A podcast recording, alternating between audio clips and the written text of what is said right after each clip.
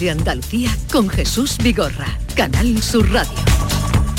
Acaban de dar las 9 de la mañana, muy rápidamente estamos en contacto con el Congreso. Paco Ramón, ¿qué nos adelantas? Pues una comparecencia que se presenta interesante después de ese debate anoche, duro debate parlamentario en el Congreso por la reforma de la ley del solo sí es sí, que se ha plasmado con ese, eh, esa votación enfrentada entre los socios de gobierno. La presidenta de la Comisión de Igualdad en el Congreso, la socialista Carmen Calvo, acaba de señalar en estos micrófonos la trascendencia de lo ocurrido en la Cámara y ha criticado el partidismo de los Así que es muy lamentable que Unidas Podemos no haya puesto por delante eso a otro tipo de estrategias que son completamente pequeñas y partidarias. El Parlamento de Andalucía va a aprobar hoy la nueva ley de gestión de emergencias que tiene enmiendas de Vox y el Grupo Socialista. El jefe del Ejecutivo, Juanma Moreno, va a presidir hoy el acto de toma de posesión de los consejeros del Consejo Consultivo en el Palacio de San Telmo, mientras escuchamos a la presidenta de la Cámara, a Merichel Batel, que hoy, después de esa sesión plenaria, va a presidir el acto de homenaje a las mujeres conmemorativo del 8M. Gamarra Ruiz Clavijo, del Grupo Parlamentario Popular en el Congreso. Gracias, presidenta. Señor Sánchez, la mejor forma que tendría usted de celebrar el 8M sería pidiendo perdón a las mujeres por el daño que usted está haciendo. Cuando llegó al gobierno, nuestro país se situaba en el puesto quinto de bienestar de la mujer según el ranking del Instituto Georgetown. Ahora hemos caído hasta el puesto decimocuarto. ¿Considera que la mujer y la igualdad es una prioridad de su gobierno?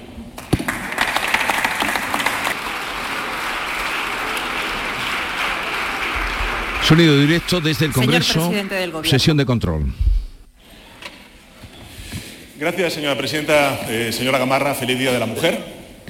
Hoy venía leyendo una información, una entrevista de uno de los principales dirigentes del Partido Popular que decía que pese al ruido normal en los gobiernos de coalición, el pacto entre el Partido Popular y Vox avanza en Castilla y León. Y esta es la cuestión, señorías, que pese a las diferencias, lo que preocupa a las mujeres son las semejanzas del Partido Popular con la ultraderecha. Por cierto, que hablando de diferencias, señoría, hablando de diferencias, ustedes sobre la ley de representación paritaria, eh, en fin, ¿qué opinan? ¿Opinan que es una buena idea del Partido Popular Europeo, como ha planteado la señora, el señor Feijó, que es una ocurrencia y que no es prioritario, como usted dice, que es un disparate, como dice el señor Bendodo, que es objeto de mofa, como hace la señora Ayuso? Porque esta es la cuestión, señorías. Este es un gobierno que, por supuesto, sitúa el feminismo y la igualdad entre hombres y mujeres Silencio, en por favor. de toda la acción política. Fíjese, la subida del salario mínimo interprofesional, ¿a quién beneficia? En un 60% a las mujeres. La revalorización de las pensiones, ¿a quién beneficia? Mayoritariamente a las mujeres pensionistas. La equiparación de los permisos de paternidad con maternidad, ¿a quién beneficia si no es a la corresponsabilidad entre los hombres y las mujeres en nuestro país?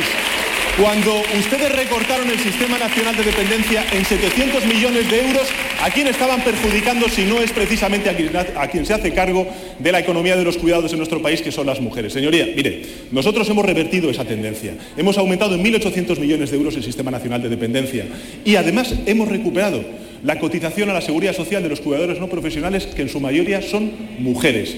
Por tanto, mire, durante estos años, diría décadas, aquí lo que hay es un gobierno distintos partidos que avanzamos en leyes en favor de la igualdad real y efectiva entre hombres y mujeres. Ustedes lo que acumulan son recursos ante el Tribunal Constitucional en contra de los derechos de las mujeres.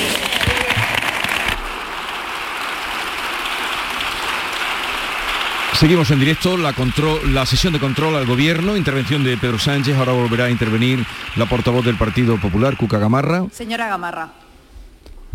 Señor Sánchez, con su espantada de ayer no sabemos si quería votar sí con su gobierno o si quería votar no con su gobierno.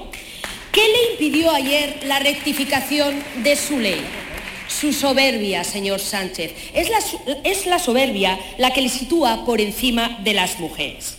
Déjese de propaganda y de demagogia, porque usted es el campeón de los grandes anuncios, pero de los malos resultados. Mire, Tamara de Ávila, fue madre el 11 de enero. Tiene un permiso de maternidad, pero no tiene ingresos porque por el colapso de la seguridad social no los percibe. Irene, de Logroño, es fija discontinua y se pasa más de la mitad del año sin poder trabajar. Lucía, de Sevilla. Su tío abusó de ella cuando era una niña y está teniendo que ver cómo se le ha reducido su condena seis meses por la aplicación de su ley. Usted no puede llamarse feminista cuando han aprobado una ley que ha beneficiado a más de 730 agresores sexuales y lo que queda, lamentablemente. Ustedes no pueden llamarse feministas cuando impulsan una ley trans que borra a las mujeres y que va a causar daños irreparables a niñas y adolescentes. Usted no puede llamarse feminista cuando se pone de perfil en el caso del Tito Berni, que afecta al Partido Socialista y a su grupo parlamentario y en el que están implicadas mujeres, que, mujeres prostituidas. Lo que pasó ayer aquí es una enmienda a la totalidad, a su feminismo y a su gobierno. Una enmienda a la totalidad a un gobierno cuya única prioridad no somos las mujeres. La única prioridad de su gobierno es la supervivencia política de un hombre, Pedro Sánchez.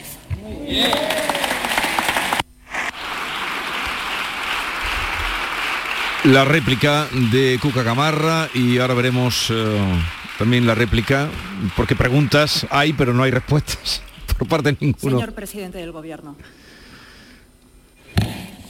Gracias, señora presidenta. Señoría, mire, ustedes no han aceptado, todavía no han digerido que la justicia les condenó por corrupción y que estas Cortes Generales les censuraron por corrupción. Mire, nosotros, señoría, podemos tener algún polizón en el barco, pero en cuanto, en cuanto eso sucede, lo bajamos Silencio, inmediatamente a tierra. Lo bajamos inmediatamente a tierra. Señor Piri, Les digo señor una- Lorite, silencio. Perdón, presidente del Gobierno. Les pido silencio, por favor.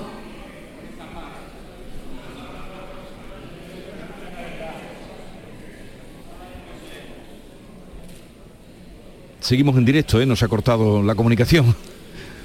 Supongo que está esperando. Cuando hay un polizón, señorías, lo bajamos inmediatamente a tierra. Y le digo algo más, señoría. Cuando yo me subo a un barco, lo primero que hago es comprobar quién es el patrón. Y creo que ustedes me entienden.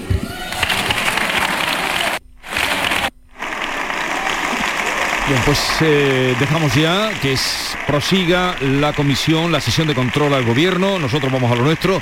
¿Algún comentario, Amalia, Rosana, Charo, de lo escuchado eh, en el inicio de la sesión hoy de control al gobierno? Que ya ven, hay preguntas, pero no hay respuestas, hay respuestas, pero no hay preguntas. Claro, yo creo que la verdad es que a los que nos dedicamos a esto, eh, la política nos va a tener muy entretenidos en los próximos meses. Bueno, y, y eso, que hay elecciones a la vista y que esto es lo que nos queda hasta mayo. Sí, bueno, mm, eh, yo, yo diferenciaría también entre la política y las políticas, porque no se habla en el Congreso de políticas. Hoy es un día especialmente significativo, hoy es 8 de marzo, hoy es el Día de la Mujer, no hay nada propositivo de ningún lado, es una eh, esta batalla campal eh, está alejando a, la política de las políticas y a la política del ciudadano. Es que, mm, sinceramente, ahora no hablo como periodista, hablo como ciudadana. No mm, siento, eh, me, siento desvalida eh, eh, en medio de esta, de esta trifulca, ¿no? Es como, bueno, pues atravesar un atravesar un, un campo de, de batalla y, y- y preguntarse quién, quién se está acordando ahora mismo de, de mire, hay un retrato robot, hablaba de, la, de las políticas eh, encaminadas al fortalecimiento y, y al- de, la, de la igualdad. Hay un retrato robot que se repite siempre que damos los datos del paro, y es que eh, el paro tiene cara y nombre de mujer y para colmo, aquí donde estamos, andaluza.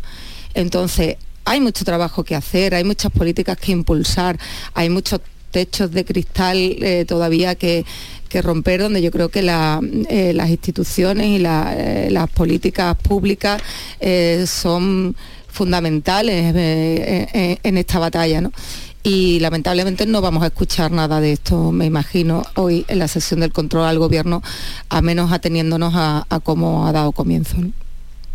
Yo, yo creo que lo que estamos y vamos a tener mucho trabajo los periodistas, por un lado están los ciudadanos, como bien decías, que se percibe, la sensación que se da es una sensación de caos. Yo creo que cada día, cada vez que vemos los informativos se ve, se percibe eh, caos y si hablas con la gente de la calle te lo dice.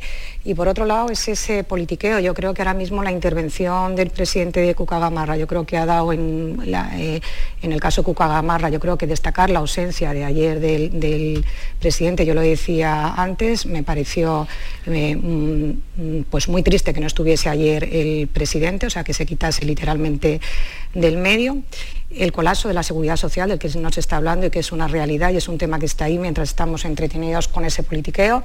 Y luego me parece el discurso del presidente es un argumentario que todos ya esperábamos cada vez que va a hablar. Eh, eh, hace esto va a actos electorales donde se saca temas que va a anunciar en el Consejo de Ministros, pero luego cuando está en el Congreso es su argumentario el tema de la ultraderecha, que ya no le funciona, lo vimos en las elecciones andaluzas, que sigue repitiendo el tema de la ultraderecha que no funciona, y el tema de la corrupción del PP, que es con lo que responden todo el rato. El tema de la corrupción del PP, el PP ya lo pagó, ya hubo una moción de censura y se tuvo que marchar Mariano Rajoy. Y volviendo al tema de la corrupción, Hoy el presidente, eso, en esta intervención vuelve a sacar el tema de la corrupción del PP, cuando ayer, y Jesús lo introduzco, fue vergonzoso en la rueda de prensa que dio Pachi López, que yo la estaba escuchando en directo, como zanjó el asunto de Tito Berni, fue lamentable. O sea, los propios periodistas cuando preguntaban le, llegaron a insistir, pero se queda usted tranquilo diciendo que este caso, el único pecado que se ha cometido es que cinco diputados comieron en un restaurante en Madrid y zanjó, sí, pero con absoluta tranquilidad y volver a repetir, sí, yo la verdad que, volver a sacar y el presidente esté y el argumentario del PSOE sea darle al PP con la corrupción, pues mira, es que el PP ya la pagó. O sea, que es que ahora mismo ustedes tienen que investigar a fondo este caso, caso mediador, no, que, es ya Cuca Camarra ha metido el dedo en la llaga al poner de manifiesto en su pregunta o en su intervención eh, la contradicción que supone para un partido que se defiende como adalid del feminismo que haya el caso mediador donde las cenas de los diputados terminaban en prostíbulos y se han publicado fotos de algunos con, eh, con gente, bueno, en, locales de alterne o los semidesnudos con chicas semidesnudas y él ha aprovechado eso para ir con el, con el martilleo de la corrupción en el Partido Popular y de la falta de liderazgo en el Partido Popular, que es eh, otro de los argumentos recurrentes de Sánchez. Es un argumentario, porque se escucha a todos exactamente igual con su argumentario. Eh, terminamos. Está muy seria, Amalia. Sí, bueno, yo creo que no hay, motivos para la alegría, la verdad, sinceramente. Eh, la celebración... También hecho de menos desde, desde la oposición eh, medidas propositivas, es que eh, el ataque frontal sin hacer ningún tipo de propuestas que contrarresten lo que argumentan que es un desastre, pues también me, desconsuela, sinceramente. Hombre, ya es propositivo el hecho yo, Amalia, yo escucho ruedas de prensa de, de donde presenta propuestas y luego todo se queda en la pregunta que se hace en la rueda de prensa. ¿eh? Han presentado propuestas y luego cuando tú las estás viendo en directo, cuando se hace la pregunta, al final lo que vemos en el informativo es un corte de la respuesta, pero propuestas claro que se están presentando desde Veremos qué pasa hoy eh, bueno, hablaremos ahora también del eh, de, el día que, eh, que, tenemos, el que se celebra, que a lo mejor no es, o se conmemora, que quizás sea mejor que celebración, el que se conmemora, que lejano está de, del, 2018, Del de 2018, que lejano está. Veremos qué pasa esta tarde en las manifestaciones. En un momento vamos a hablar con Loles López, que es la consejera de Inclusión Social, Juventud, Familias e Igualdad Ahí sí que le vamos a pedir que nos hable de ese plan de igualdad, eh, plan en igualdad que han presentado y a ver si nos puede detallar un poquito más. La mañana de Andalucía con Jesús Vigorra. A Paco siempre le han apasionado los deportes. Su talento y muchos años de esfuerzo le han llevado a entrar en la selección española de baloncesto en silla de ruedas. Con el apoyo al deporte ha podido competir en campeonatos europeos y mundiales representando a España. Ahora está cerca de su gran sueño, participar en los próximos Juegos Paralímpicos de París. No es magia, son tus impuestos, Agencia Tributaria, Ministerio de Hacienda y Función Pública, Gobierno de España. La vida es como un libro y cada capítulo es una nueva oportunidad de empezar de cero y vivir algo que nunca hubieras imaginado. Sea cual sea tu próximo capítulo, lo importante es que lo hagas realidad. Porque dentro de una vida hay muchas vidas y en Cofidis llevamos 30 años ayudándote a vivirlas todas. Entra en cofidis.es y cuenta con nosotros. Hola, hijo. ¿Cómo te van las cosas? Dice mi mujer que trabajo demasiado y que tengo mucha tensión acumulada. ¿Tensión? ¿Y tú qué has hecho? Yo, garbanzos. Mmm, garbanzos. Anda, siéntate y come. Legumbres la pedriza Tómate tu tiempo. En cofidis.es puedes solicitar financiación 100% online y sin cambiar de banco. O llámanos al 900 84 12 15. Cofidis, cuenta con nosotros. Canal Sur Radio. No lo pienses más. Este año haz borrón y casa nueva con la hipoteca joven IN95. La hipoteca que estabas buscando. Porque te financiamos hasta el 95% del menor valor entre tasación y compraventa. Para más información, acércate a nuestras oficinas o entra en cajaruraldelsur.es. Te sobran razones para venir a Caja Rural del Sur. Hipoteca joven IN95 de Caja Rural del Sur. Formamos parte de ti. Reciclos llega a tu ciudad. La nueva aplicación con la que podrás ganar premios solo por reciclar. Participa reciclando latas y botellas de plástico de bebidas. Cuida tu entorno y gana premios. Descárgate la aplicación Reciclos y empieza a formar parte del reciclaje del futuro. Ecoembes y Ayuntamiento de Dos Hermanas. ¿Buscas un espacio diferente para celebrar tus eventos? Nuestros barcos son el lugar de celebración ideal para bodas, cumpleaños y reuniones familiares. Sorprende a tus invitados con una experiencia inolvidable con Cruceros Torre del Oro. Más información en el 954-561-692 o en crucerosensevilla.com. Una vez más, vuelve al Centro Comercial Los Alcores la mejor exposición de Semana Santa de Sevilla. Ven a visitarla y descubre sus espectaculares detalles que te sorprenderán y te adentrarán en el maravilloso mundo cofrade. En la planta baja del Centro Comercial Los Alcores. Consulta los horarios en ccalcores.com. A92 salida a 7 Alcalá de Guadaira, Sevilla. Centro Comercial Los Alcores. Mucho donde disfrutar.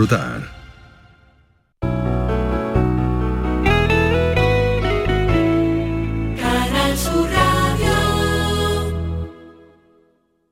Esta semana celebramos el 8 de marzo, Día Internacional de la Mujer, en una tierra llena de futuro, de mujeres con nombre propio. Alguna vez me han dicho directamente que era una mujer cuota, que me invitaban a estar en esa comisión porque necesitaban mujeres. No hay nadie que pueda discutir que las leyes son igualitarias, ¿no? Pero la realidad no lo es.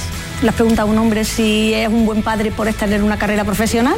Las empresas necesitan mujeres en sus equipos porque eh, resultan productos que son más innovadores. Canal Sur Radio con el Día Internacional de la Mujer.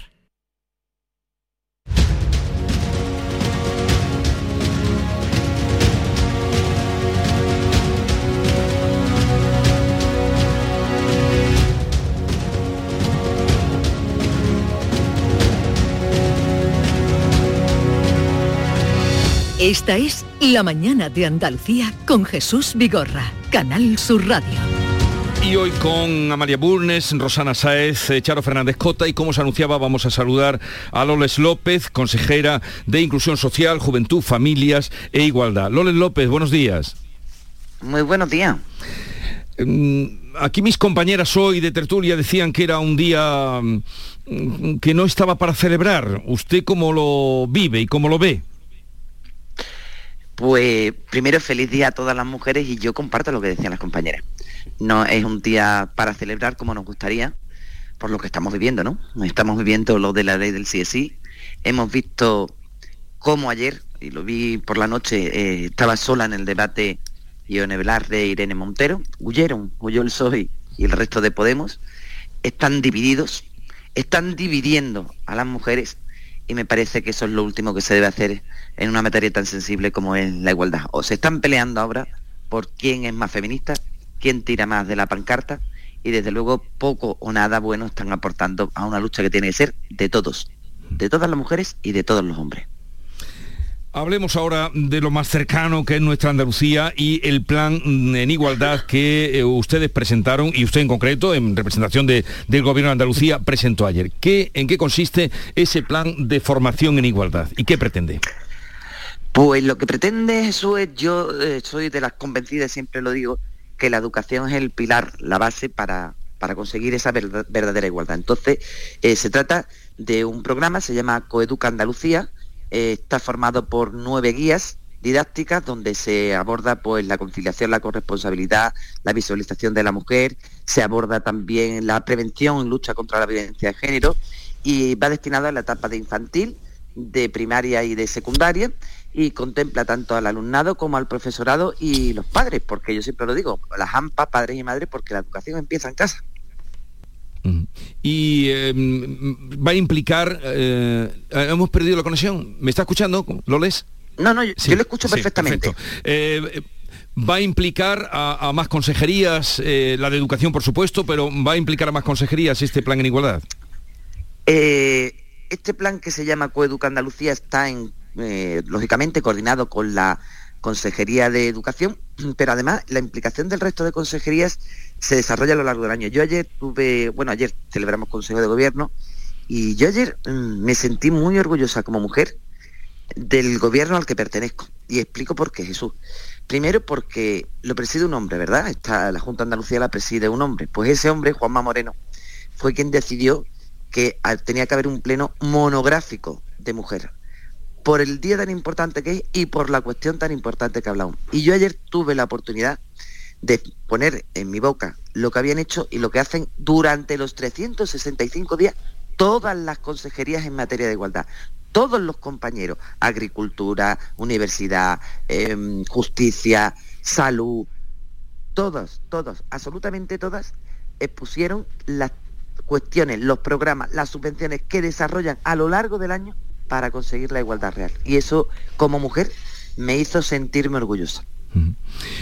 La- entre las reivindicaciones que hoy se hacen, eh, que son muchas, está indudablemente eh, pues la, la- la negación contra la violencia machista. Y ha querido la situación, que está más que justificada, sea esa, esa- ese grito y esa reivindicación por los hechos que nos encontrábamos ayer, que era eh, pues la, la supuesta violación en Écija, otra en Granada, desde su consejería y desde el Instituto Andaluz de la Mujer, ¿qué tienen previsto hacer en la lucha contra la violencia machista? Mire, nosotros ya tenemos el programa eh, sobre la violencia machista de, asesoramiento, de, asesor- de prevención, de campañas de sensibilización. Tenemos también asistencia jurídica eh, a las víctimas y tenemos atención psicológica. Pero aparte de eso, eh, has incidido bien Jesús, porque fíjate las edades de las que estamos hablando. Y eso me preocupa tremendamente las edades de las que estamos hablando. ¿Qué estamos elaborando en esa materia? Un protocolo de ciberviolencia. Están tra- las redes, yo siempre lo digo, las redes y las nuevas tecnologías son muy buenas para muchas cosas, pero el uso no es adecuado. Está haciendo flaco favor en este tema de la violencia de género. Y como no voy sola de la mano, le decía antes que esto es de todos, precisamente ayer presentábamos también otro programa que está desarrollando la Consejería de Educación, que va enfocado precisamente a educar a los niños en el buen uso de las redes y en el caso de que denoten cualquier indicio, que a veces a esas edades no acaba en, lo que es, bueno, lo peor que puede pasar, ¿no? Que es un asesinato o incluso una agresión física, a veces acoso, a veces control que se ejerce sobre ellas, que los niños sepan denotarlo y que sean los primeros partícipes en poder denunciarlo ante el profesorado. Y además nosotros, en ese sentido también, estamos sacando, preparando, que en estos meses saldrá una campaña enfocada a esas edades de 14 a 17 años en su ámbito donde se mueven, redes sociales, TikTok, Instagram.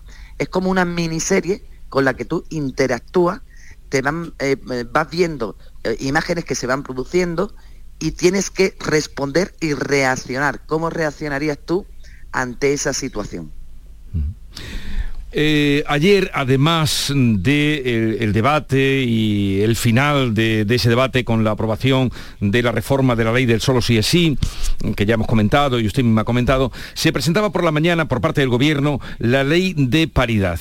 Eh, en ese asunto, ¿cómo ve usted la paridad en, en el Gobierno andaluz y en todas las ramificaciones que tiene? Eh, Está, bien que presente una ley de paridad que no la cumple, ¿eh? eso está muy bien. El gobierno de España no cumple la ley de paridad, sino que miren desde los ministros hacia abajo, que miren. O sea que está, muy- bien que la presente quien no cumple la ley de paridad, pero en cualquier caso, yo en el gobierno andaluz se cumple la ley de paridad no solo en los niveles de consejería, sino en todas las estructuras, porque además así y en todas las consejerías, porque as- así lo tenemos recogido, en ello creemos y así lo hacemos. Y después una cuestión, Jesús, em, no presentaron una ley de paridad, salvo, salvo que a mí me falta información. Lo que han hecho es cumplir con una directiva europea que además puso en marcha el Partido Popular y que era su obligación transponer la ley, la suya y la del resto de países. Lo que sí resulta curioso es que la haya hecho en este momento.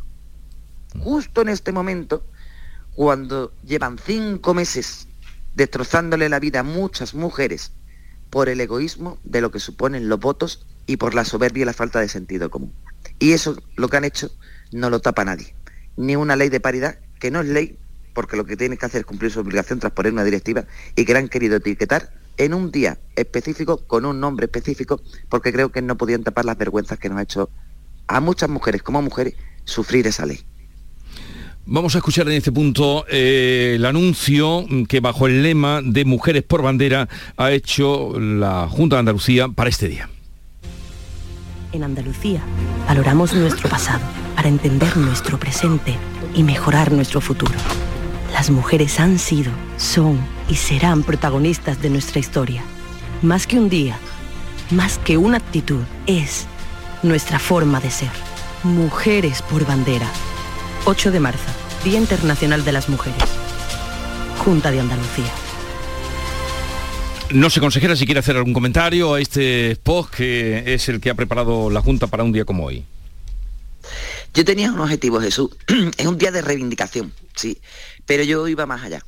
Eh, yo creo que también es un día de sentirnos orgullosas de ser mujer y de darle el protagonismo que han tenido las mujeres a lo largo de la historia. Jesús, nuestras padres, nuestras abuelas. Si es que yo hoy tengo más facilidades y muchas mujeres gracias a la lucha de ellas. Y por eso eh, Mujeres por Bandera, porque han sido protagonistas del pasado de esta tierra, son esenciales en el presente y somos indispensables en el futuro. Y además, les digo algo más, Jesús, esa Mujeres por Bandera, esa bandera me gustaría que la agarraran las mujeres y los hombres. Y en este día y en este momento, ¿cuál sería la primera exigencia? Hemos hablado ya de, la, eh, violencia eh, machista, pero en reivindicaciones como mm, techo de cristal, igualdad a la hora del trabajo, igualdad de sueldo ah, a igual trabajo, mm, que eso todavía no está conseguido. ¿Cuál sería para usted la primera, el primer objetivo en cuanto a las reivindicaciones? Superando, como bien ha dicho eso, lo que es eh, la violencia de género, porque eso es la mayor lacra que tenemos, pero a partir de ahí yo tengo otra reivindicación, es dos esenciales, que es eh, la brecha salarial. No entiendo eh, que una mujer y un hombre que desarrollen el, el mismo trabajo no se les pague igual, no se les remunere igual, porque es totalmente injusto, totalmente injusto. Y una sociedad que no es justa no puede avanzar y si esas cuestiones se siguen produciendo, pues esta sociedad no es igualitaria, por tanto nos gusta. Y otra, el, que las mujeres vayan avanzando en, puestos directivos, sin duda alguna. Si es que tenemos el talento, tenemos la capacidad, ¿por qué no? Si además, mira, ayer estuve en un acto Jesús eh, del partido donde reconocimos a mujeres por su trayectoria. Mujeres por bandera, es lo que yo vi ayer. Mujeres por bandera, mayores que yo, que en, ámbitos muy complicados o, muy poco o muy masculinizados como la agricultura sabían dejar la piel, habían montado empresas, habían sacado las empresas para adelante, empresas que hoy dan trabajo a un montón de hombres y de mujeres, mujeres por bandera. Y ese lugar lo pueden ocupar las mujeres y lo han demostrado con muchos obstáculos a lo largo de la historia, pero han creído y al creer han creado. Loles López, ¿acudirá usted a alguna de las manifestaciones que se han convocado esta tarde en Andalucía? Pues mi intención es acudir, pero te cuento, Jesús, resulta que hoy hay pleno en el Parlamento. Entonces yo tengo que comparecer en el Parlamento y además tengo que votar, porque soy diputada. Si el horario me lo permite, yo sí me gustaría acudir. Ahora, si van a acudir todas las coordinadoras provinciales, yo tengo ese hándicap del horario que estamos viendo, a ver qué ocurre, a qué hora es, si me da tiempo, qué hora tengo que comparecer, a qué hora se vota, pero si, si voy, que quiero ir, y me lo permite las obligaciones de esta tarde, también le digo una cosa, Jesús, no voy a agarrar ninguna pancarta. Ninguna, ninguna. Voy como mujer con todas las mujeres. No voy a agarrar ninguna pancarta. Y menos que le esté tirando de un lado y que le esté tirando del otro pico de la pancarta. A eso no voy. Voy a la unidad. Eh, Loles López, consejera de Inclusión Social, Juventud, Familias e Igualdad, gracias por atendernos. Un saludo y feliz Día de la Mujer, día de reivindicación, como aquí ha, constatado, y también día de fijar aspiraciones, como eh, nos ha contado también que tiene desde la consejería que preside. Muchísimas gracias y feliz día a todas las mujeres, Jesús. Un saludo. Buenos días. Eh, pues nos quedan algunos minutitos. eh, hoy tenemos muchas invitadas, pero mm, tengo todavía conmigo a Charo, a Rosana, a Amalia. Vayamos ahora a las reivindicaciones. Y, mm, Lo mismo que le preguntaba a la consejera, ¿qué reivindicaciones, al margen, indudablemente, de la denuncia eh, a cualquier agresión sexual, que eso es lo primero que debemos condenar? Reivindicaciones que pondríais en una lista de reivindicaciones. Ahora voy a traer unas señoras que han hecho un, un vídeo graciosísimo, búsquenlo por ahí en internet, que se llama La Carpetita. Eh, incluso con bailan y todo, de todo, de todas las edades. Y es la carpetita, la carpetita que quieren compartir con los hombres. Eh, la carpetita donde se anota lo que falta en la nevera, eh, cuando hay que llevar los niños al médico, eh, cuando Sí. hay que. La carpetita. Mira, es divertidísimo. Lo, lo ha apuntado la consejera mm, de una manera muy clara y, y- y además la verdad le, le doy las gracias por ello, ¿no? Que yo creo que una de las grandes conquistas, porque cierto, es como bien decía Charo, que por supuesto que hemos avanzado, mucho hemos avanzado, pero hay un, por lo menos en, en- en e- en el ambiente ¿no? en el que no- nos movemos eh, las periodistas que estamos hoy aquí, que es eh, el acceso a los puestos directivos de las mujeres. Yo creo que eso sigue siendo eh, un techo de cristal que hay que romper a, a martillazo. Yo, yo he traído hoy datos, ¿no? Para no parecer que doy solo impresiones. En España solo 6 de cada 100 CEOs son mujeres, 6 de, de cada 100. Y las mujeres tienen un 65% menos de posibilidades de ascender que los hombres en España. Y esos son datos del Foro Económico Mundial. Eh, bueno, son cuestiones a las que eh, decía, ¿no? Me quejaba yo al principio de la tertulia de que no estábamos hablando, pues mm, la consejera sí lo ha hecho, ¿no? De, de las medidas que son necesarias tomar y de cuál es el diagnóstico y hacer un poco la fotografía real. Eh, ¿Para, ¿Para qué? O sea, ¿cómo se puede conseguir eso? Con la corresponsabilidad del hombre, que también lo lo ha apuntado la consejera. Aquí es muy importante ir unidos, pero no ir unidas las mujeres, que por supuesto, sino ir unidos como sociedad, hombres y mujeres, para eh, conseguir la igualdad real. Y la igualdad real es que la mujer las mujeres ocupen puestos directivos. Aquí estamos tres periodistas que Sí, eh, sabemos yo- que lo que Charo ha cuesta tenido que puesto- haya- puesto directivo. Sabemos lo que cuesta que haya una directora tuve- de yo- periódico yo tuve mujer. puesto directivo cuando eh, Y las redacciones plagadas de mujeres. Es decir, había reuniones, nos invitaba Chávez a la cena de Navidad a los directores de medios y eran todos hombres y yo. Y yo me acuerdo que yo me ponía un traje, un traje no de chaqueta Charo. para pasar desapercibida. ¿Pero por qué? Porque Pues, no me, no, por- pero para a mí que no- nunca me ha gustado destacar. Ya, ya. Claro, eso no ha cambiado mucho. Eh, bueno, Las algo direcciones ha de los cambiado. medios. Yo no os han puedo cambiado dar mucho. datos de la- Os digo cuál es mi reivindicación. Ahora vamos con los datos tuyos, Ay, Rosana. Os digo cuál es mi Sí. reivindicación. Mi reivindicación para llegar a todo eso que tú estás diciendo, Amalia, mm, es conciliación políticas de conciliación. Y os cuento una anécdota. Cuando yo estaba en Austria, que escribía como freelance para el diario El Mundo, eh, año 95 o así, eh, me sorprendió porque desde el Ministerio de la Mujer, que entonces ya existía allí, eh, se hacía una propuesta que era que se firmara un contrato prematrimonial entre hombre y mujer de quién se ocupaba según qué de las tareas del hogar. Ajá. Y entonces sacaban estadísticas y decían, los hombres planchan un minuto a la semana, dos minutos, las mujeres dos horas, los hombres hacen la compra una vez al mes. La- Entonces, políticas de igualdad y conciliación, porque solo si conciliamos en el hogar vamos las, mujeres a poder competir en igualdad y aspirar a los máximos puestos, porque alguien se tiene que ocupar de los hijos, no pueden ser hijos de llave en el cuello que están todo el día en internet y en las redes sociales, porque además eso provoca la violencia juvenil y la violencia infantil. Son niños que están solos. Un apunte solo. Eh, yo a eso no le llamo conciliación, porque yo creo que la conciliación es una, es una trampa. Eh, yo le llamo corresponsabilidad corresponsabilidad entre el hombre y la mujer, que es a lo que a, eh, a lo que me, me refería al principio, porque mira, esto se vio durante durante la pandemia. Durante la pandemia eh, hubo un 23% de mujeres que abandonaron sus puestos de trabajo para atender. La- a los cuidados se sigue dedicando la mujer y yo no quiero conciliar para ser yo en exclusiva la que me dedique al cuidado No, ah, bueno, de mayores y de niños. Sí, corre- me refiero. corresponsabilidad, conciliación, lo que aporta Charo de que se firmaba un contrato prematrimonial, pero dices en los años 90. Era una, sí, era una, propuesta, digamos, política. Ver, y de la, conciliación. la- la reivindicación de, de Rosana. Pues mira, aquí estamos sentadas tres eh, periodistas que, como dice Charo y Amalia, llegar a puestos de dirección en un medio de comunicación es ser una auténtica heroína. Fíjate el dato que daba ayer la Federación de Asociaciones Nacionales de la Prensa, FAPE, solo hay un 3% de mujeres en puestos directivos actualmente en medios de comunicación, un 3%. Yo coincido y además me parece que ha dicho una cosa muy importante la consejera. Yo mi reivindicación por un lado es, la, es la, primero la educación, pilar básico, llevarlo a la escuela. Y además, como en la propuesta que ha hecho la Junta me parece muy acertado, incluir alumnos, profesores y padres. Los padres son fundamentales en esa educación por la igualdad. Mm, reivindico igual que ella, o sea, y me ha parecido también muy acertado, que es una lucha de todos.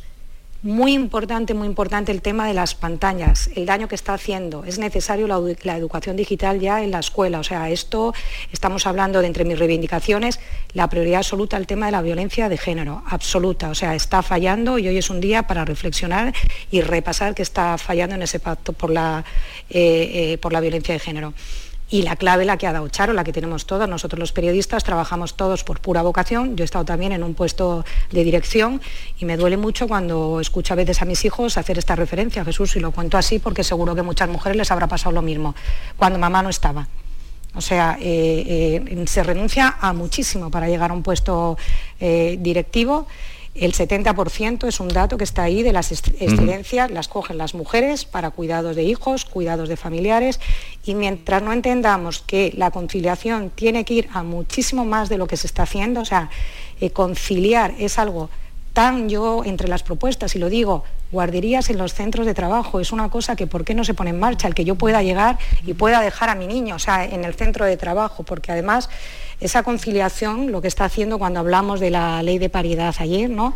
Eh, cuando hablamos de las cuotas, yo no soy de cuotas, yo soy de capacidad y mérito, pero sobre todo eh, estamos hablando de cuotas y es que son muchísimas mujeres, de lo que no se está hablando, que renuncian a estar en ese puesto directivo después de haber hecho una carrera profesional de éxito, cuando deciden y dan el paso ya con 40 años a tener su primer hijo, cuando tienen ese hijo y se dan cuenta de lo que es la maternidad, por eso eh, insisto en esa conciliación, las ayudas a la maternidad, al apoyo a la conciliación, tienen que renunciar. Cuando están a punto de llegar a ese puesto directivo, lo pones en una balanza, porque a todas nos ha pasado, y yo también me incluyo, lo pones en una balanza y dices, me estoy perdiendo a mis hijos, me estoy perdiendo esto, no puedo conciliar, no tengo una guardería, el centro no tiene mi horario, le dejo aquí, pero ahora tengo... Y sobre todo ya como, y esto lo digo ya como presidenta de la Asociación de Prensa de Jerez, nuestro trabajo va ligado a la actualidad, va ligado a la actualidad y es pura vocación. Y es muy difícil. Y ese 3% de mujeres en puestos directivos y como decía la consejera también, la injusticia, porque es una injusticia, porque estés en el mismo puesto de trabajo, ¿por qué tienes que ganar menos?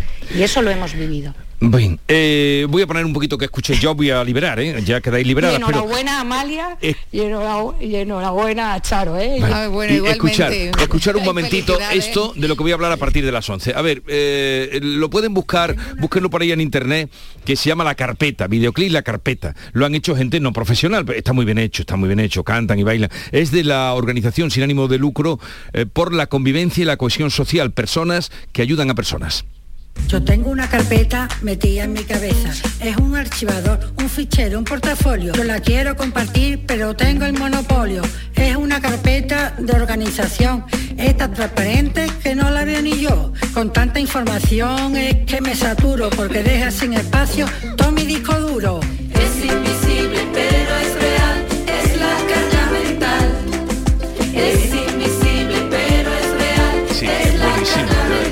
Momentito, para. Si tú no sabes esto de qué va, te lo voy a contar. Te lo voy a explicar, ya lo explican. Con dos cositas que yo te explique, tú te vas a enterar. El calendario de vacunas, el día de tutoría, la cita con el médico o la boda de tu tía. Un plan de comida para toda la semana, que no sea un bocadillo, que sea comida sana. El día de la excursión, la cita del dentista, si la niña te tarea o llama al escayolista. Cantidad de apiretal, paga la guardería, poner una lavadora porque ha abierto el día. Y las extraescolares son un estrés diario. Mi niño tiene una agenda que parece la de un notario.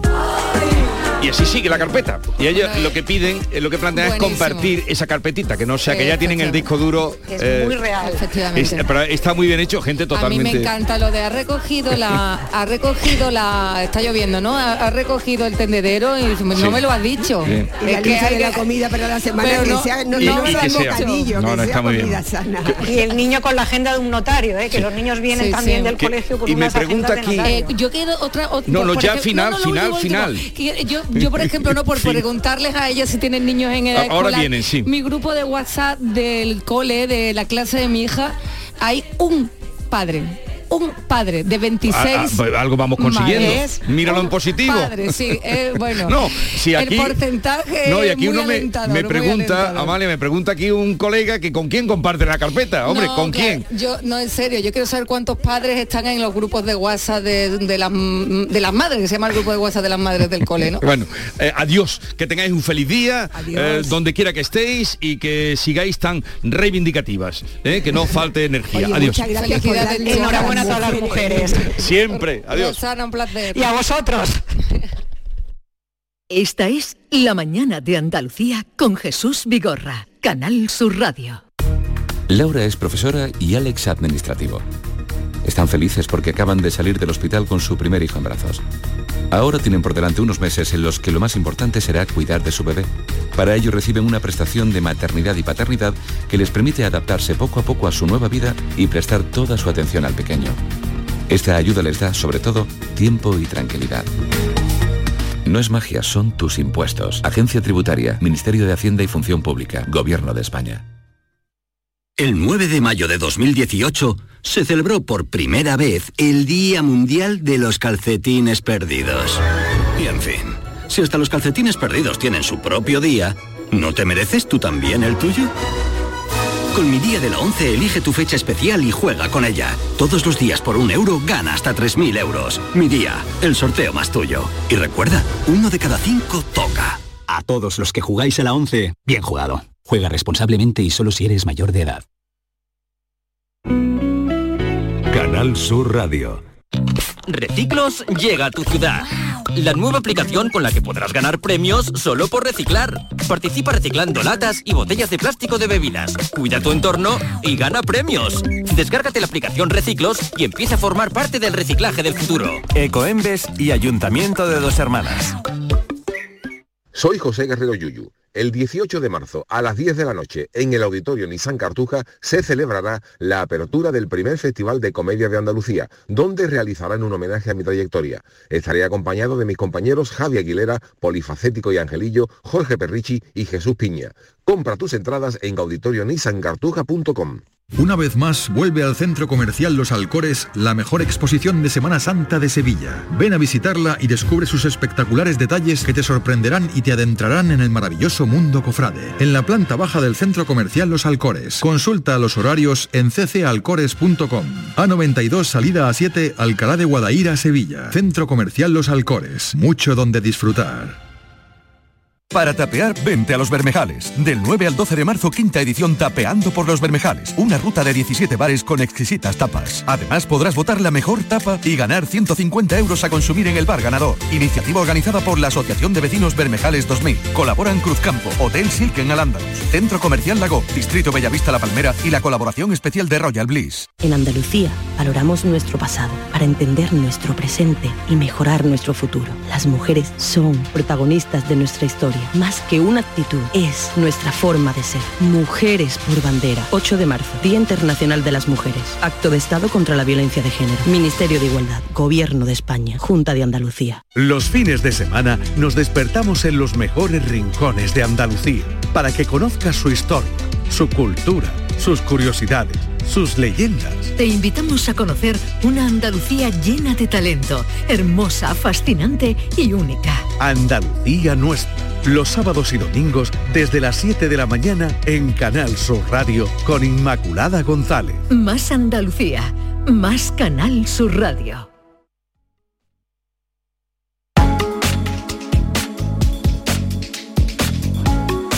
Esta es La mañana de Andalucía con Jesús Vigorra, Canal Sur Radio. Y con Maite Chacón, buenos días. Hola, ¿qué tal Jesús? Buenos Y- días a y todos. Con David Hidalgo también. Hola, buenos días.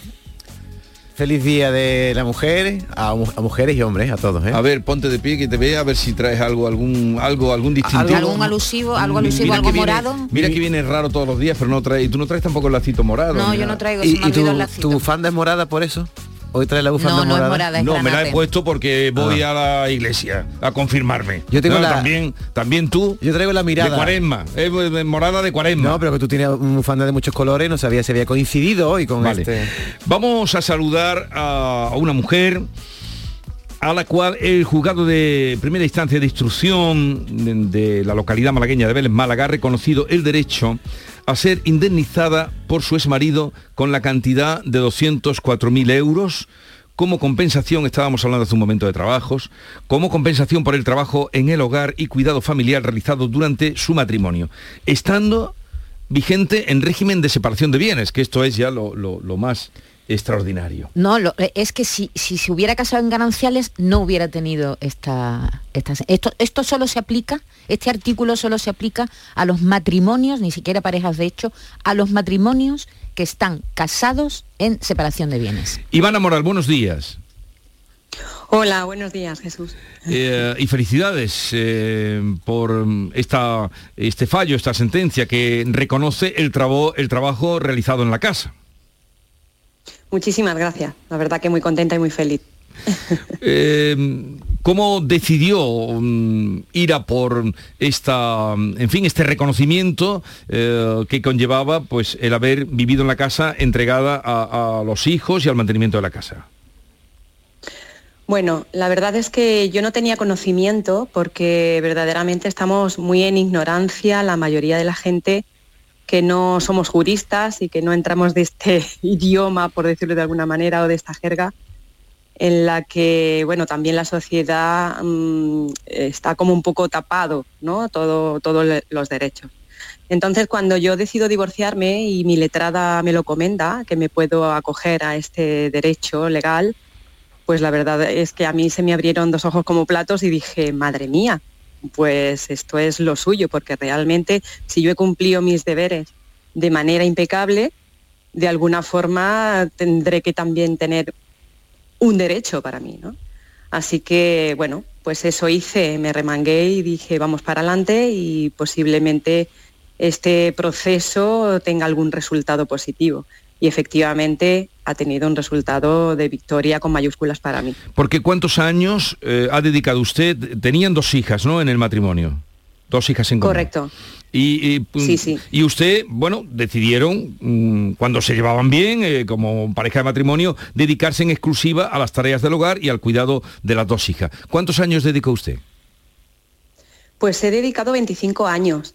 Lo, ah, vamos a ver, en los roles estaban completamente diferenciados y bueno, para nada con sospecha de pretensiones de que hubiera este desenlace. Entonces Ya, este ya, ya. proyecto común lo llevábamos para adelante. ¿no? Pero llega un momento, como en tantos matrimonios, donde el proyecto común falla. Pero también en común se pusieron de acuerdo en que usted se dedicaría a- al trabajo doméstico, al trabajo de la casa y al cuidado de las niñas. Efectivamente. O sea, eso era como algo que, que est- estaba establecido, pero por conciencia, no por, no por nada, porque realmente ese tiempo, esa dedicación, si él también tenía otras cosas que hacer, pues estábamos conformes los dos para subir y creciendo mutuamente. Eh, durante este tiempo, eh, como eh, ustedes se casaron en el régimen de separación de bienes, todo estaba a su nombre, es decir, y usted no trabajaba y él sí, ¿qué pasaba, por ejemplo, con la vivienda, con los autos? ¿A nombre de quién estaban? Bueno, es que conforme íbamos enriqueciendo nuestro hogar, por decirlo de alguna manera, eh, todo se lo ponía él a su nombre. O sea, yo no he tenido nada y a lo largo del tiempo, cuando yo he visto estos matices en la relación, pues yo estaba como un poco con la mosca detrás de la oreja, como se suele decir, ¿no? Como sea, to- inquieta y como... Es decir, la vivienda, toda- la vivienda, si, si había autos en casa, todo estaba a, a su nombre puesto. Todo estaba a su nombre, entonces yo empecé a reclamar en un tiempo en que cómo, era esto, ¿no? Porque también tenía ese miedo de que ya se percibía, ¿no? De que no era, no era lo lógico ni lo razonable ni lo equilibrado, además. O sea, todo el patrimonio, todas las, prio- lo- las propiedades que iban teniendo las ponía a su nombre, su marido. Ivana, la, ca- la cantidad con la que usted va a ser indemnizada, que son más de 200.000 euros, es la suma de la aplicación del salario mínimo desde que usted se casó en el 95 hasta que se separó en el 2020. Eh, ¿Es cierto que nunca tuvo una tarjeta de banco, ni siquiera? Eh, dentro del matrimonio suele haber una tarjeta para el marido, otra para la esposa. ¿Usted nunca dispuso de una? Jamás. Jamás tuve una hasta que ya me separé, eh, no de manera legal, pero sí que me separé en la distancia en el 18 y pude conseguirla y pude tenerla en mi poder. Porque se la negaba a él, ¿no? ¿O cómo? ¿Por qué no tenía usted una tarjeta? Sí, bueno, porque se la negaba, o sea, la negaba, la, la ju- justificaba un poco, alargaba en el tiempo, trataba de, bueno, de alguna manera de que me perdiera por, el, por la razón de, de que la tenía que tener, ¿no? Bueno, él decía, bueno, pues si ya la tengo yo, no la necesitas. Y ya no es eso, es la coacción de la libertad del movimiento, de, tener una independencia, una autonomía y poder moverme. Usted, eh, bueno, por vía de su abogada, eh, ¿sabe si hay algún precedente a lo que a una sentencia como esta? ¿Hay precedentes? Sí, sí, hay Sí, sí, precedentes. sí, sí, por supuesto. Lo que pasa es que Sí, nunca una no es la cantidad tan alta, No, ¿no? una I- cantidad como esta nunca. Porque, a ver, en el 2017, por ejemplo, en la Audiencia Provincial de Cantabria reconoció el derecho a otra mujer también a recibir una indemnización aproximadamente de 20 en 23.000 euros. En 2021 en León, también alrededor de 20.000. En la Audiencia de Pontevedra el año pasado, en el año 2022, un hombre fue condenado a indemnizar a su mujer con 35.000 euros por compensar el Pero tiempo claro, de, que de dedicó a su familia. Pero a claro, a- 204.000, ¿y qué valoración han hecho? Digo, para que también las mujeres que nos estén escuchando y los hombres sepamos cómo se valora el trabajo doméstico. Bueno, claro, a ver, mm, se han valorado durante la trayectoria en el paso del tiempo de diferentes maneras, pero en, en mi caso personal, pues eh, bajo el salario mínimo interprofesional, cada año se ha establecido por unos baremos que Sí. tiene, bueno, la jurisdicción mm, puesta y pues por cada año se ha hecho la suma, se ha hecho una tabla y ha llegado a la conclusión de que esa es la cifra Sí, que- pero, pero no hay, que- no hay un baremo. No, le, le preguntaba si hay un baremo por año, por mes, eh, ¿cómo se ha hecho? Pues se ha hecho por año, año Por por, año. año. desde el año Ento- 95, que yo me casé en junio, hasta diciembre del 2020, que yo me divorcié. Sí, y y- Los 25 años que he estado casada. bueno, pues vamos a dividir y sale cuánto cada año. El, el- el salario El mínimo salario. interprofesional de cada año. El salario mínimo interprofesional de cada, de cada año. O sea, ha que, ido que no ha sido un Correcto. salario que esté por encima, sino el salario mínimo mínimo interprofesional. interprofesional de cada año. Y- Ese ha sido el cálculo. Ivana, la van a compensar usted económicamente, pero yo creo que también ah, hay una compensación que no se ha hecho, que es la emocional, porque usted cayó en varias depresiones e incluso creo que tuvo varios intentos de suicidio, ¿no? Es correcto lo que dices. La verdad es que eh, mira una para atrás y se queda con el fotograma de lo positivo, porque la verdad es que he sufrido bastante y bueno, el hecho nada más que me hayan reconocido de manera legal, después de acreditar y después de pasar por tanto tiempo todo esto, para mí es mucho más importante que el balón de oxígeno, que por supuesto también es importante porque me va a dar la oportunidad de eh, em, resetear y reintentar de nuevo una vida, pero sinceramente esto me ha quitado un gran peso de encima y una carga que me ha, me ha costado, pues eso, un gran sufrimiento y dolor que ahora pues estoy celebrando con muchísima alegría. ¿no? ¿Y en cuánto tiempo desde que presentó la demanda hasta conocer la sentencia, cuánto tiempo ha pasado? Pues la demanda la interpuse en diciembre del 2020, se hicieron unas O sea, previas sido- en el año ha sido- 2021 Sí. Y luego en febrero del 2023 es cuando hemos tenido la, la sentencia. Ha sido un poquito larga, pero bueno, tampoco No, no ha mucho, sido tan larga, mm, ¿eh? Con lo- al conocimiento. Sí. Exacto. No, no, ha sido tan larga con los lo que procesos que, se ha que llevado. hay. Vale. Ivana, ¿sabes si su marido tiene mm, previsto recurrir? Sí, ¿Cabe se recurso? trasladó, Ujú. se- m- me trasladó la idea de que cabía mm, el recurso, Recurso. y me comentó que sí, que tenía esa intención. De todas maneras, todavía, como tiene 20 días, no tenemos mm, conocimiento de que haya habido algún movimiento y ella- él haya hecho algo. En no cualquier- sabemos de todo, de todas formas. Bueno, en cualquier caso- caso, nosotros estaremos ahí. Bueno, como, como empezábamos la conversación, Ivana Moral diciendo que desconocemos muchas cosas de, de la justicia, de términos jurídicos, también que sirva para las personas que valoren eh, lo que supone el trabajo doméstico, que se reconoce indudablemente con esta sentencia y el trabajo de la casa, a veces siempre, bueno, casi siempre tampoco reconocido. Y aquí un juez le pone precio que tampoco es que ponga, pero el, salario mínimo interprofesional. hoy he estado hablando con María Ruiz, nuestra experta en, derecho de familia, para consultarle algunas de las cuestiones de las que íbamos a hablar y me ha dicho que hay abogados matrimonialistas que dudan de que sea el salario mínimo interprofesional el que se tenga que, el, que sirva de baremo. Pero digo que, igual se queda un poco corto. La cantidad es una cantidad, desde luego, considerable, pero lo que evalúa aquí lo que pone es el salario mínimo interprofesional. Eh, Ivana Moral, enhorabuena por, eh, en fin, por haber sido reconocido su trabajo y que tenga suerte. Muchísimas gracias, muy amable. Adiós, Buen día. Esta es La Mañana de Andalucía con Jesús Vigorra, Canal Sur Radio. Canal Sur Mediodía. La última hora de donde vives, con la actualidad de tu provincia y tu entorno más cercano, está en Canal Sur Mediodía, con toda la información que necesitas. De lunes a viernes, desde las 12, en tu emisora de Canal Sur Radio. Más Andalucía, más Canal Sur Radio. Canal Sur Radio. ¿Tienes problemas con tu dirección asistida, caja de cambios, grupo diferencial, transfer, turbo o filtro de partículas? Autorreparaciones Sánchez, tu taller de confianza en la Puebla del Río. www.autorreparacionessánchez.es Líderes en el sector, Autorreparaciones Sánchez. ¿Buscas un espacio diferente para celebrar tus eventos? Nuestros barcos son el lugar de celebración ideal para bodas, cumpleaños y reuniones familiares. Sorprende a tus invitados con una experiencia inolvidable con Cruceros Torre del Oro. Más información en el 954-561-692 o en crucerosensevilla.com. Vive la experiencia Loyola en nuestra jornada de puertas abiertas. Visita nuestros campus, descubre el grado que te gusta. Charla con profesores, alumnos y futuros compañeros. Resuelve todas tus dudas. 18 de marzo. Inscríbete en uloyola.es. Universidad Loyola. We are talent. Si estás cansado ya de tanto pagar entre gasolina, luz y ahora el tope del gas, venga, corre y llámame, que no hay tiempo que perder, nuestro petróleo es el sol y lo tienen que saber. Placas fotovoltaicas Dimarsa. Infórmate en el 955 12 13 12 o en dimarsa.es.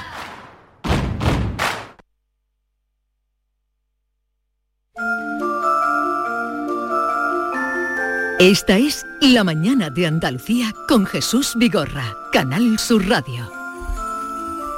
Eh, cuenta García Barbeito que por no dejarse atropellar, hoy le llaman fascista como antes le llamaron comunista. Harto ya de estar harto con estas invectivas, aquí va su explicación. Querido Antonio, te escuchamos. Muy buenos días, querido Jesús Vigorra. Perversos de los fascistas. Hoy es Día de la Mujer. Mi verso la felicita. Porque si fue una mujer la que me trajo a la vida, no puedo más que cantar a esa razón femenina. Pero me paro ante un hecho, con permiso de este día, que me tiene preocupado. Si en España alguien critica lo que hayan pensado otros, ni se dice, ni se explica, ni tratan de convencer al de la opinión distinta. No, desde un tiempo a esta parte salen voces extremistas que si les cuestionas algo te dicen que eres fascista. Y te lo dicen cobrando no un duro ni cuatro chicas, sino un buen sueldo que sale de su cartera y la mía, de lo mucho que pagamos a los que están en política, que a mí me da por crear determinadas medidas y me creo que he inventado la pólvora y me critican, pues yo sin explicaciones y con soberbia crecida, digo sin mirar a quién, eso es cosa de fascistas. Nada saben de los fascios, ni que de fases deriva aquel haz que los soldados romanos como una insignia llevaban, ni saben nada de lo que al fin significa. Igual que en la dictadura te llamaban comunista por pedir la libertad para pensar, hoy en día, en cuanto no estás de acuerdo con los extremos que pitan, ley del solo sí es sí, te dicen que eres fascista. Yo ayer quería pensar y sentir libre mi vida y decir no estoy de acuerdo si algo mal me parecía. Y recuerdo que había gente que me decía comunista. Y hoy, porque quiero igualdad, cuestiono algunas medidas, alzo la mano y pregunto a ver si alguien me explica. Si no me callo y acepto, van y me llaman fascista. Ni ayer entré por los aros que el dictador nos ponía, ni hoy digo sí, sí, buena, a lo que otro extremo indica. Y si por pensar ayer me resbaló el comunista, hoy por pensar me trae floja que alguien me llame fascista.